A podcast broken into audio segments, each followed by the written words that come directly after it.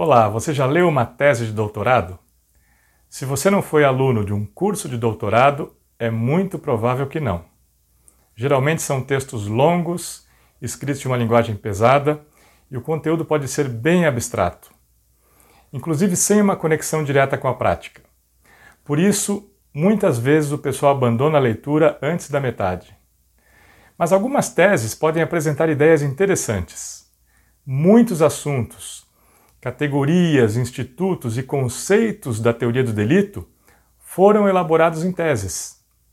E isso contribuiu para a solução de muitos casos práticos, principalmente porque essas ideias dão racionalidade à aplicação da lei.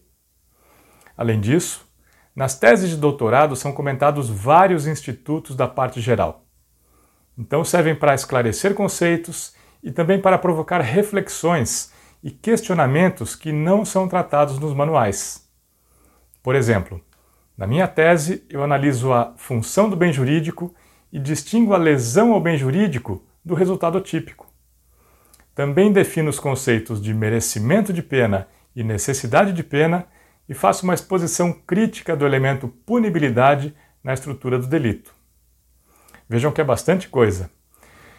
E tudo isso como preparação para a proposta central da tese, que é a elaboração de um conceito integral de delito, que inclui a lesão ao bem jurídico na estrutura desse conceito.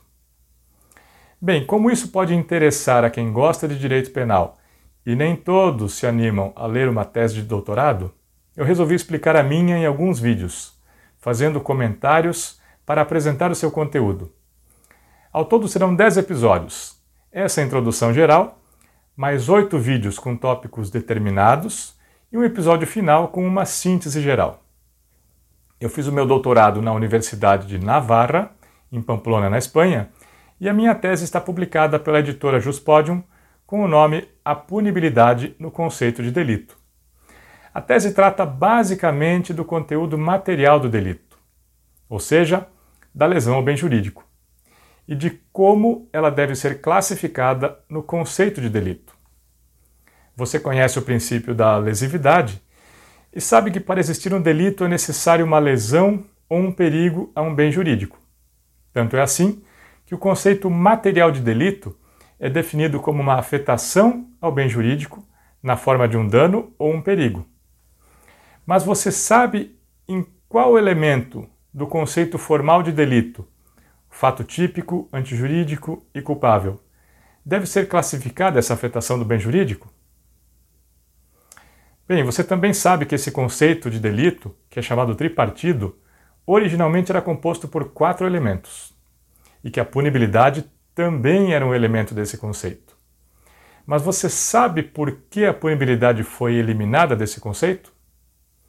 Mais do que isso, principalmente, você sabe mesmo o que é punibilidade?